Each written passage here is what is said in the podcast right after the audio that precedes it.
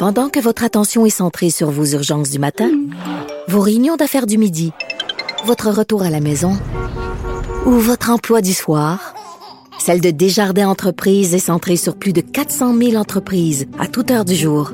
Grâce à notre connaissance des secteurs d'activité et à notre accompagnement spécialisé, nous aidons les entrepreneurs à relever chaque défi pour qu'ils puissent rester centrés sur ce qui compte, le développement de leur entreprise.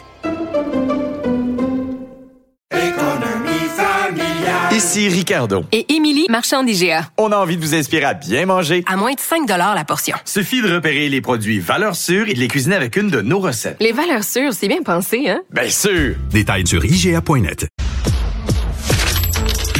Économie, finance, affaires, entrepreneuriat. Francis Gosselin. Bonjour Francis. Salut. Alors, lendemain de la rencontre avec la ministre du Tourisme, Caroline Prou, Airbnb aujourd'hui, qui a plié. Oui, effectivement. Puis, tu sais, c'est sûr que tout ça découle d'une triste histoire de, de, feu qui a ravagé un, un, immeuble dans le Vieux-Montréal et qui a mené à la mort de, sept personnes, selon les dernières estimations. Euh, ça a donné lieu là, à des rencontres, des représentations nombreuses dans, plusieurs milieux, dont avec euh, l'opérateur, le Airbnb. Et euh, comme tu dis, au lendemain de la plateforme, Airbnb a annoncé qu'elle allait elle-même le prendre en charge, le, de faire le ménage sur la plateforme. donc, c'était déjà le cas, Mario. Donc, ce qu'on comprend pas, c'est la, la, loi est claire, mais clairement, Airbnb ne l'appliquait pas.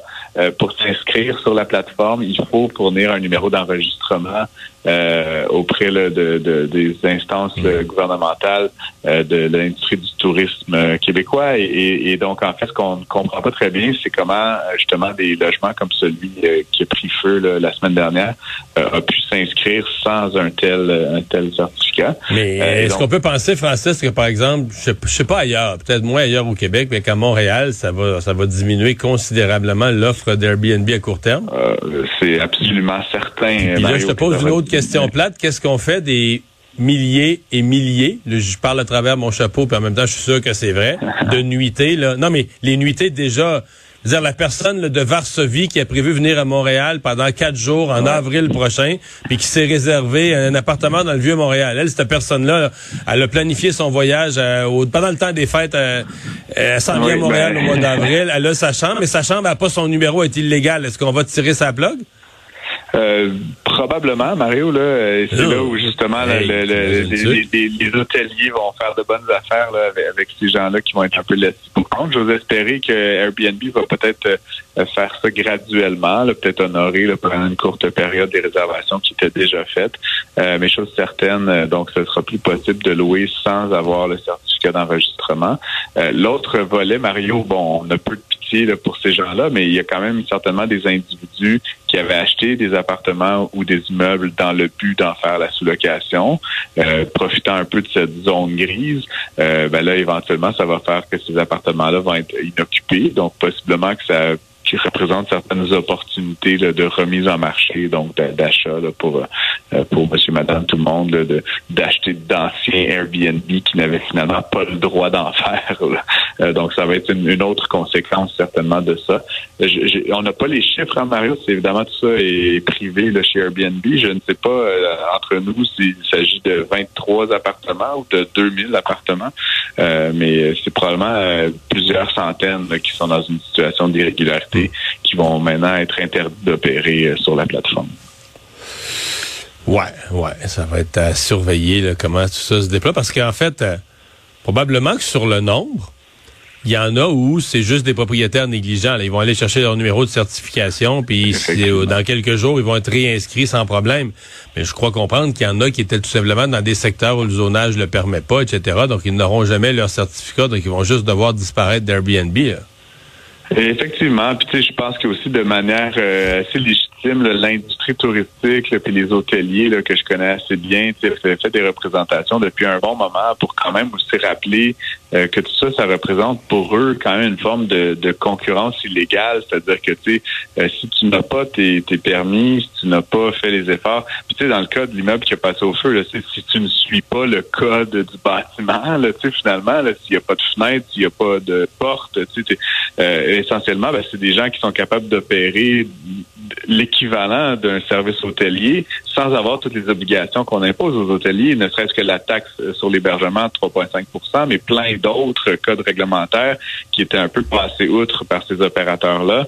Donc, je pense que de manière euh, générale, comme tu dis, ceux qui sont euh, qui sont dans le dans le vert, là, ben, qui ont juste à aller euh, se remettre en règle, le feront. Mais tous les autres qui opéraient un peu ce régime un peu cowboy et qui faisaient un peu de la concurrence déloyale à l'industrie hôtelière, ben eux, ils vont se retrouver euh, le bec à l'eau. Puis effectivement, je suis sûr qu'il y a des gens qui doivent un peu maugréer là, face à cette annonce-là aujourd'hui, Mario, là, des, des opérateurs. Peut-être quelques logements de plus disponibles pour le 1er juillet prochain. Francis, triste nouvelle en ce qui me concerne. Un des, parce qu'on dit au Québec, on a beaucoup maintenant de distilleries, de gin, de vodka, de fabrique de rhum, de fabrication locale. Mais un des pionniers, c'était Gin Saint-Laurent à Rimouski. Et là, euh, ils sont en faillite. Effectivement, ouais. Puis euh, c'est une triste histoire, Mario. Là. Puis bon, euh, ça ne veut pas signifier la fin nécessairement de son produit vedette, qui est le, le gin Saint-Laurent, mais qui est à base d'algues que tu connais bien. Qui est excellent, que je connais très bien. excellent. Moi, je suis très fan aussi de ce gin-là. Euh, ben, en fait, ce qui est donc l'histoire, c'est qu'en fait, l'été dernier, Mario, euh, la distillerie euh, du Saint-Laurent avait ouvert en grande pompe une, une, nouvelle usine, donc qui avait coûté quand même plusieurs millions de dollars. Là, on parle de presque 10 millions de dollars, et éventuellement, et qui avait eu des dépassements de coûts. Donc ça, c'est une partie de l'histoire de, de, qui devait coûter 9,5, évidemment, qui en a coûté 11,5. Et puis je devine, Mario, là, puis tu sais, je suis pas dans le secret des dieux là, des, affaires financières de l'entreprise, mais aussi probablement certaines notions là, de coûts de crédit là, actuellement. oui, la, hausse, la hausse des taux là, quand tu investis des millions. Euh. Je sais pas comment ça se traduit, mais tu, peux t'imaginer que dans les taux corporatifs, on parle souvent de du 7, 8, 9 ben, sur un financement de 10 millions, on parle d'un million par année juste en juste en intérêt. Là, donc, il faut quand même en vendre beaucoup de gin juste pour couvrir les intérêts sur la dette. Euh, l'entreprise avait aussi embauché le 25 personnes additionnelles pour euh, pour ce site-là. Donc, c'était vraiment peu un fleuron local. Et donc, ce qu'on apprend aujourd'hui, c'est qu'ils sont placés donc sous euh, sous la protection de leurs créanciers, mais avec l'espoir, comme c'est rapporté par plusieurs médias, d'en arriver à une entente avec les créanciers, de sorte que l'entreprise ne doit pas nécessairement cesser ses activités, mais peut-être juste restructurer euh, sa dette puis continuer à opérer. Je devine, Mario, que la communauté rimousquoise puis tout le, le Bas-Saint-Laurent va se liguer pour essayer de, préserver ce, ce là Il y a, il y a deux, euh, à part l'histoire triste puis que le gin est bon, je dirais, du point de vue de la business, il y a deux histoires là-dedans, Francis. C'est celle de, de la difficulté de la croissance. Là. Parce que je pense que, encore là, on s'imagine, mais tu étais rendu à une certaine dimension, puis là, ta production un peu artisanale, ça a plus d'allure. Si tu veux passer à la prochaine phase, je sais pas, vendre euh, plus large, etc., ça prend une vraie usine. Là, donc, euh, mais ça, c'est plus facile à dire qu'à faire, là, cette phase-là, parce que pour, tu viens de le dire, pour financer un projet de ce grosseur-là, faut que tes ventes explosent, faut que tes équipes de vente, il faut que tes, ton volume d'affaires explose vite. L'autre affaire, c'est que sincèrement, moi, je m'inquiète. Je, parlais il y a quelques semaines, quelques mois avec le président de l'association des distilleries qui se plaignait du gouvernement puis de la SAQ. Puis ils ont raison sur beaucoup de points. Ils ont raison avec leurs plaintes. Il reste que il y en a vraiment beaucoup. Est-ce qu'il y a de la place au Québec? Est-ce que ce que c'est pas un domaine où il va y avoir malheureusement des regroupements, quelques faillites euh, rachetées par le voisin? Est-ce qu'il y a de la place dans une, la grosseur du marché du Québec pour autant? C'est super beau parce qu'on voit ça dans chaque région. Euh, euh, chaque région a sa, son gin, sa vodka. mais est-ce qu'il y a un point de rupture où il y a juste plus assez de clients? On voit pas assez de gin pour tout ce monde-là. là? Euh, ben, c'est comme tu le dis déjà, effectivement, Mario, là, si on regarde juste le, marché de, de la microdistillerie, c'est-à-dire des produits là, comme le, la vodka et, le gin, euh, qui, qui, est ici le, le, produit phare de, de la microdistillerie, euh, de la distillerie du Saint-Laurent, on est passé ces dernières années là, de deux joueurs sur le marché fait au Québec à 70. Donc, ce qui veut dire que la quantité, bon, légèrement supérieure, le, le gin québécois est quand même un peu en vogue, mais pas 35 fois plus. Euh, ce qui fait en sorte que c'est davantage de joueurs qui se battent pour des parts de marché qui, elles, grandissent pas aussi rapidement que le nombre de fabricants.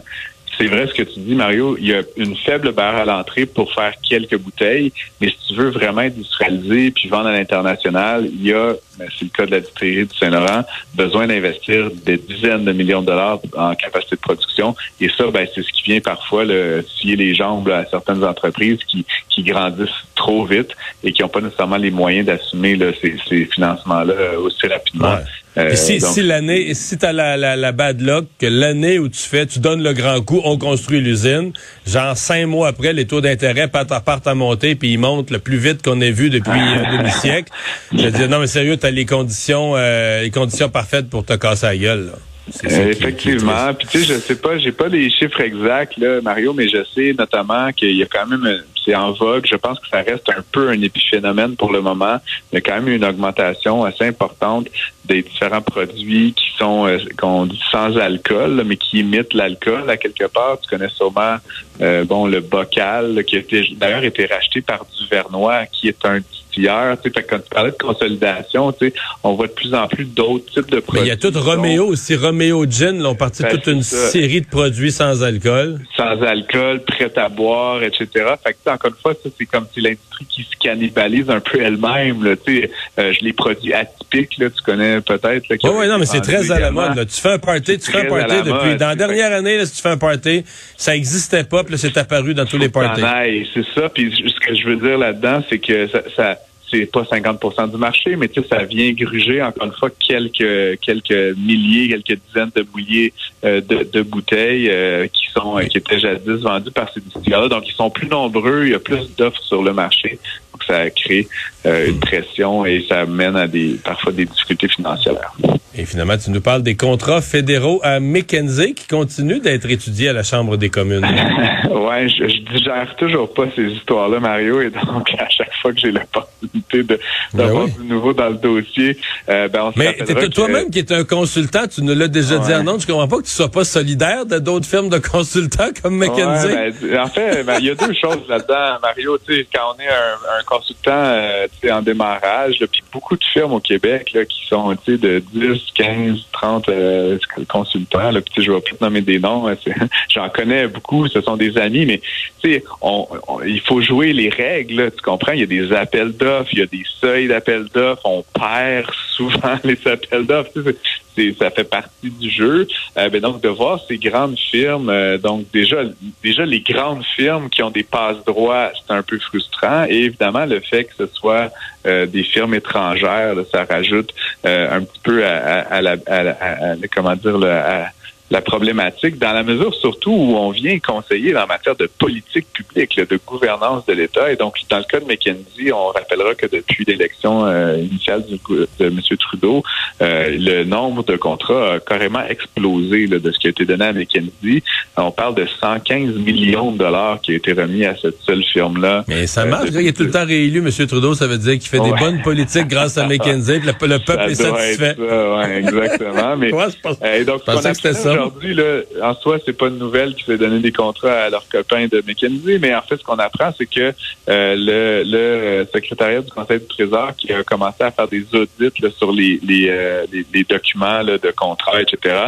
Et ce qui révèle, c'est que euh, il y a quand même de nombreuses non-conformités dans les procédures et les exigences administratives, c'est-à-dire des mandats qui sont donnés un petit peu comme des passe-droits, de gré à gré, etc., par des ministères.